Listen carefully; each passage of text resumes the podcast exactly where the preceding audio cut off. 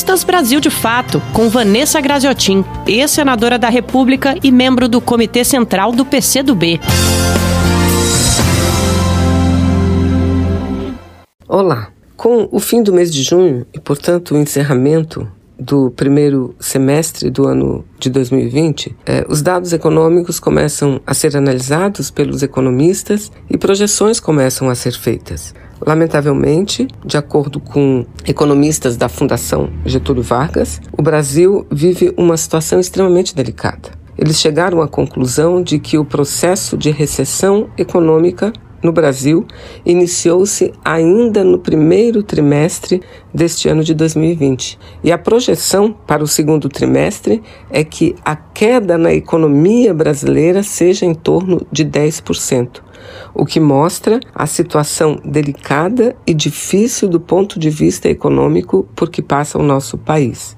Os dados apontam é, uma situação terrível que nós há tempos falamos mas que agora os números revelam de forma é, triste, de forma aberta, clara e, repito, triste. Foram exatamente os mais pobres os que mais sofreram diante do agravamento da crise econômica brasileira, que não começou com a pandemia, apenas se agravou com a pandemia. Está aí. Repito, a Fundação Getúlio Vargas diz que a recessão começou ainda no primeiro trimestre no Brasil. Os mais pobres, no primeiro trimestre, 50% dos mais pobres foram os que tiveram a maior queda da renda, 6,3% de perda de renda, enquanto que os 40% da, da faixa do meio tiveram uma perda de 0,9% e os mais ricos simplesmente ganharam com a situação de crise econômica. Tiveram um ganho, os 10% da população mais rica do Brasil teve um ganho de 0,8%. E o que mostra ainda uma face mais cruel dessa perversa política econômica neoliberal aplicada no Brasil é que são as mulheres as que mais perdem. No primeiro trimestre desse ano de 2020, as mulheres tiveram uma queda de 2,8% na sua renda, contra uma queda de 0,2%.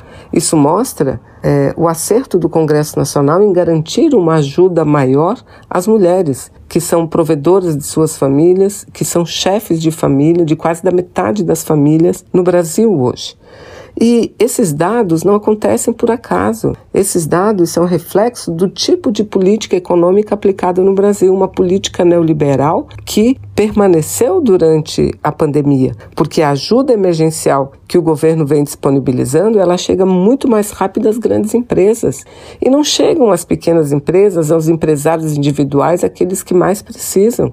A ajuda aos desempregados, aqueles que perderam a sua renda de 600 a 1.200 reais, só aconteceu, repito, graças ao Congresso Nacional, porque se dependesse de Paulo Guedes e Bolsonaro, a ajuda seria de apenas uma cesta básica, seria de somente 200 reais mensais. Agora, o mais grave disso tudo é que os economistas já analisam o tipo de recuperação econômica que as nações devam ter. São três tipos diferentes, representados pelas letras V, L e K.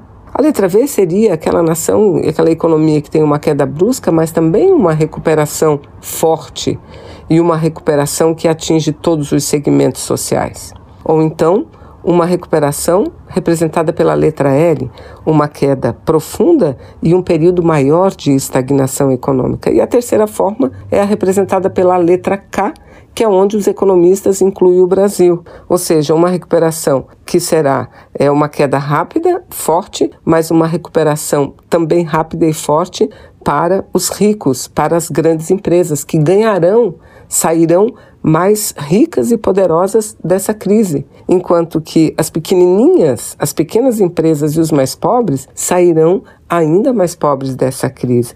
Ou seja, isso não acontece por acaso. Isso acontece por conta da política neoliberal aplicada no Brasil. Então, nós precisamos entender que para tirar o Brasil da crise e não permitir que saiamos da crise de uma forma ainda mais desigual do que entramos, é preciso um grande processo de mobilização nacional. Porque, se depender de Paulo Guedes, de Jair Bolsonaro, repito, eles continuarão a aplicar essa política neoliberal criminosa que favorece apenas os ricos e os poderosos contra aqueles que mais precisam.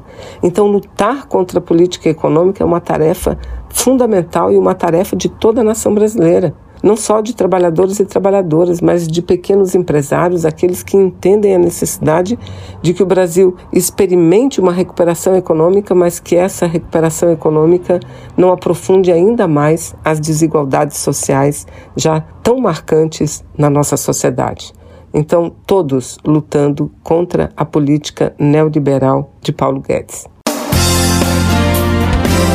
Você ouviu Vanessa Graziotin, ex-senadora da República e membro do Comitê Central do PCdoB.